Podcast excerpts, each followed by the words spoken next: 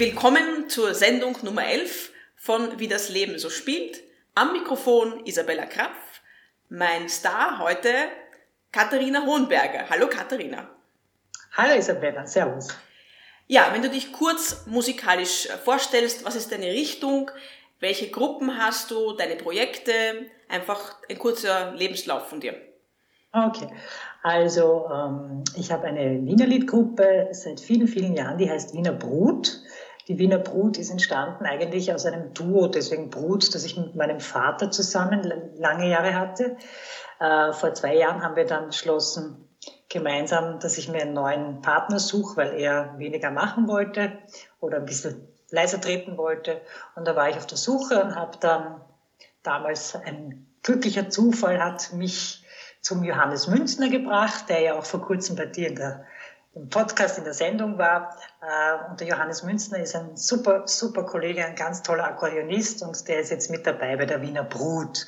Und die Wiener Brut widmet sich, also ist entstanden aus wirklich alter, alte Wiener Liedtradition haben wir gemacht und ist jetzt im Laufe der Jahre immer moderner geworden. Mittlerweile äh, schreibe ich meine Lieder größtenteils selber Text und Musik, mache aber auch sehr viele ähm, Übersetzungen von, von Jazzstandards ins Wienerische und die Wiener Brut kann man auch äh, im Duo eben buchen, im Trio buchen mit dem Kontrabassisten Bernhard Osanna oder im Quartett mit einem Schlagzeuger, mit einem Snare-Drum-Spieler. Und wenn, ganz, wenn wir ganz besonders schön und groß auftreten wollen, dann holen wir uns noch den Lorenz Raab an der Trompete, den Jazz-Trompeter dazu und den Sascha Perez, der spielt dann das Klavier. Also das ist die Wiener Brut, also eigentlich meine Hauptband sozusagen, wo ich auch das Mastermind bin und mir die Sachen überlege und alles check und so weiter. Und dann gibt's noch ähm, ein Projekt mit der Marie-Therese Stickler und mit Peter Havlicek, das ist ein Kontragitarrist, ein Bekannter in Wien. Und wir drei haben uns per Zufall eigentlich gefunden, weil wir gefunden haben, es war ein Gig, wo wir mal zusammen eben gespielt haben, weil einer ausgefallen ist und das hat uns so taugt, dass wir zu dritt spielen, dass wir jetzt ab und zu auch in dieser Dreierkombination auftreten. Da spielen wir mehr die traditionellen alten Lieder und singen zweistimmig und dreistimmig, ist sehr, ist sehr nett und sehr lustig vor allem. Und dann gibt's noch ein Projekt, ähm, das heißt Je ne regrette gar nichts. Da habe ich mit der Valerie Seidig, das ist eine Franzö eigentlich eine Österreicherin, die sehr, sehr viel mit Frankreich zu tun hat und mittlerweile auch in Südfrankreich lebt. Wir zusammen haben einen Abend kreiert, äh, das Wiener Lied in, im, im Vergleich mit dem französischen Chanson und in Doppelkonferenz und das kommt ganz gut an und das ist mein drittes größeres Projekt, das ich versuche an den Mann zu bringen, an die Frau zu bringen. Ja. Und du hast uns äh, Stücke mitgebracht. Was wird das erste Stück sein, was wir dann einspielen? Das erste Stück, das äh, wir einspielen werden, ist die erste Nummer von unserer neuen CD. Die CD heißt Herr Biedermeier. Gerade sehr passend im Moment, weil alle wieder zu Hause sitzen und Kuchen backen. ähm, gezwungenermaßen zu Hause sitzen. Ähm, und das erste Lied heißt Denk i an die ist eine Übertragung von einem Jazz-Standard, der im Original heißt I Thought About You. Und ja, es ist ein sehr nettes, jazziges, ganz lustiges Lied. In der großen, in der großen Besetzung, also mit Klavier und Trompete.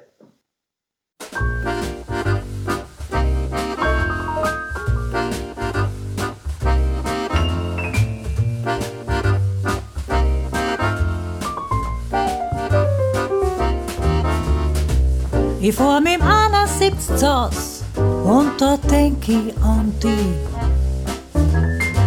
Ich halt es nimmer mehr aus, immer denk ich an die. Im Biller, im Spar, am Häsel sogar, da denk ich an die. Im Bruder beim Ströckner, das ist ein Dreck, da denk ich an die. Das macht mich noch hin, aber wenn's beim recht stinkt, na da denk ich an dich. Wie mich deine Visage in Verzweiflung noch bringt. Die Arbeit um die Uhr, das lässt mir keine kann wer mein Gehirn amputieren. auch tue, immer denk ich an dich.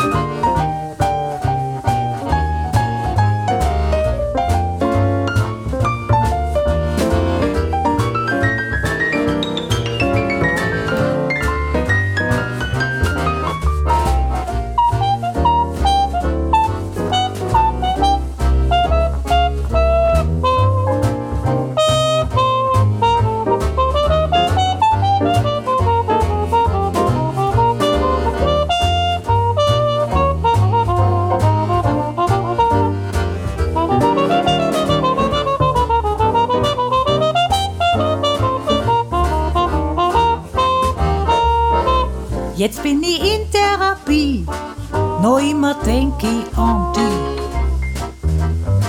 Das kostet mich unheimlich viel, immer denk ich an dich. Ich treff mich mit Leid, obwohl es mich nicht gefreut, die Wochen dann nennte. Ich mich jetzt aus beim Herbert und Klaus und schließe daraus, ich schließe daraus, das war die falsche Chemie immer denk ich an dich. Ich pfeif auf die Therapie, immer denk ich an dich. Ich weiß, was das heißt, sein Leben verpasst. Auf meinem Grab steht dann geschrieben. Jetzt endlich denkt sie sicher nimmer an dich. und auch nicht an die. Sicher wir an die. Und sicher auch nicht an die. Sicher wir an die.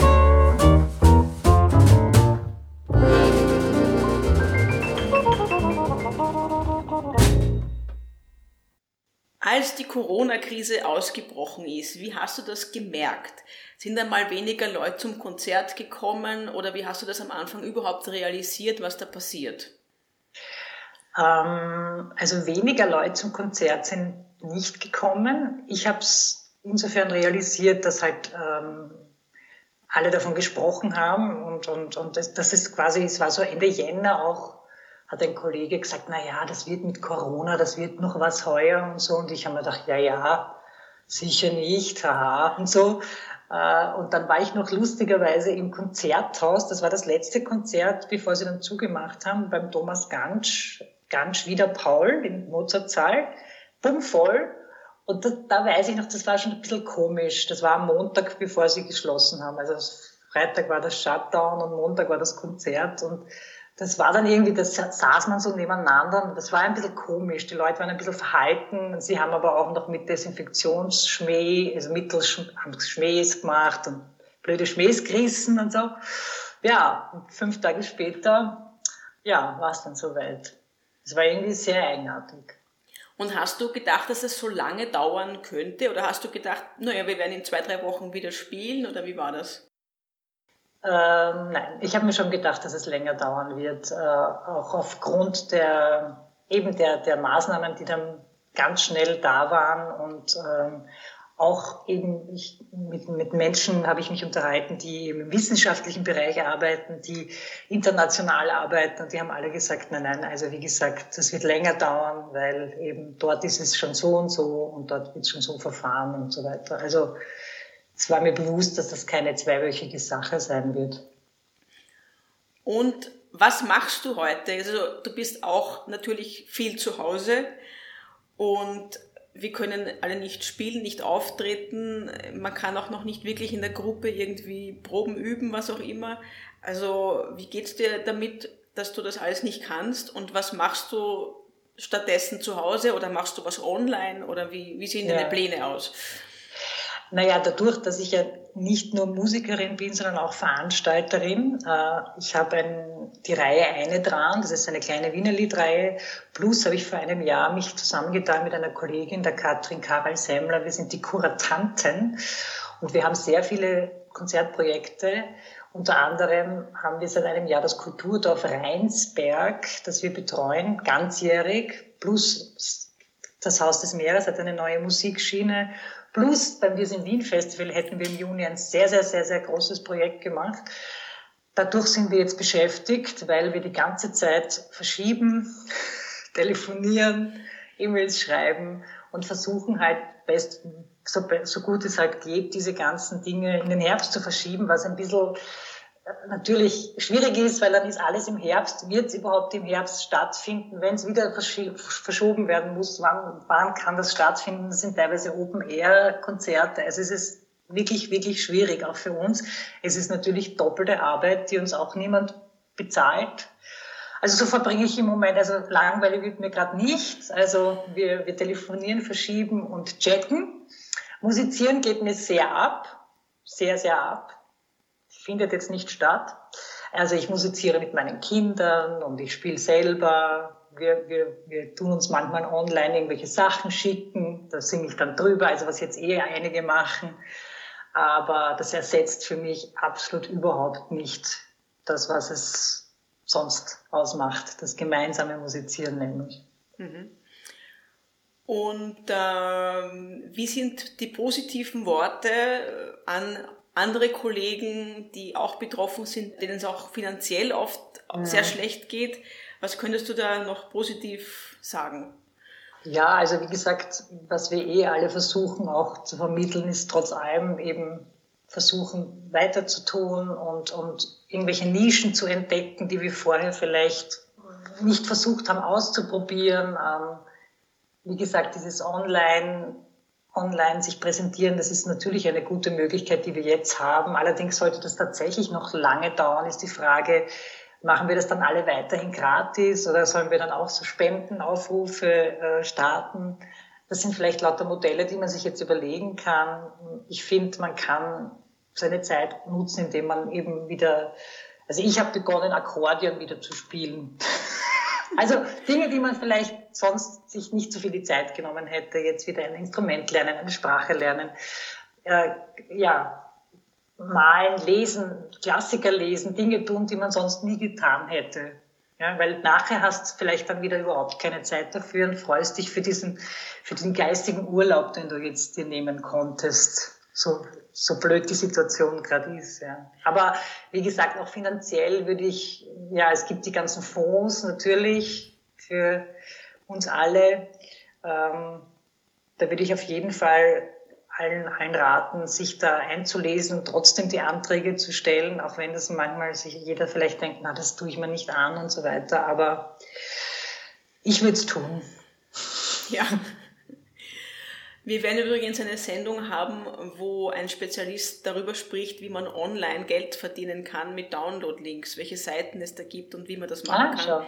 Werden wir Anfang Mai eine eigene Sendung haben, weil ich das von einigen Kollegen, Hörern und so weiter äh, wurde ich angefragt, ob man sowas machen kann und ich habe tatsächlich einen, einen, Fachexperten, den Christoph Weiß, der auch bei FM4 ist, der sich da Super. wirklich auskennt, ja. Also ja, da werden wir eine Informationssendung machen. Special. Ja, weil wirklich sollte das so weitergehen. Wie gesagt, wir wissen ja nicht, ist das jetzt noch, dauert es noch ein Jahr, dauert es ein halbes, wir wissen es ja alle nicht. Ja? Also es wäre schon gut, wenn man sich da auch um diese Dinge kümmern könnte. Ja. Gut, dann bedanke ich mich für das Gespräch. Du hast noch ein Stück mitgebracht. Was wird das sein? Äh, das ist ein schönes, ein schönes, ein Liebeslied, ein Lamourhatsch, wie man in Wien so schön sagt, äh, ist auch im Original The Tennessee Walls bei uns heißt das schlicht und ergreifend der Wolzer und das ist eine, es gibt auch den Wolzer auf der CD von uns, aber ich habe die Live-Version gewählt, die wir, die ich auch habe, vom Radio Kulturhaus, eine Aufnahme, weil eben wie gesagt, es, es ist so schön, einen Live, einen Live-Mitschnitt mal wieder zu hören. Ja, okay. Dass wir sozusagen das Live-Feeling ein bisschen den Leuten ins Wohnzimmer hineinbringen. Sehr gut. Danke, Kathi, fürs Interview und ich wünsche dir alles Gute und noch eine schöne Zeit. Ja, dir auch. Danke.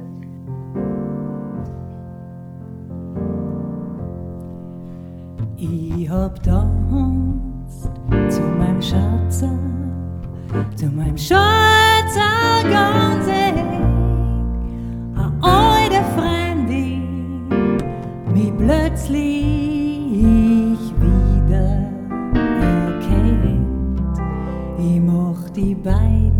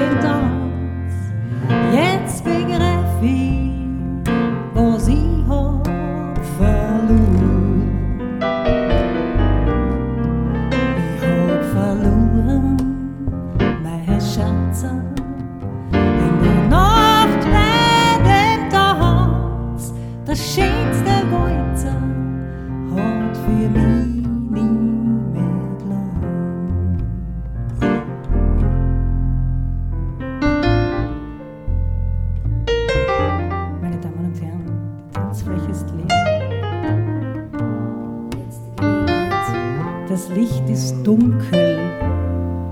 Dünkler können wir es nicht mehr machen für sie.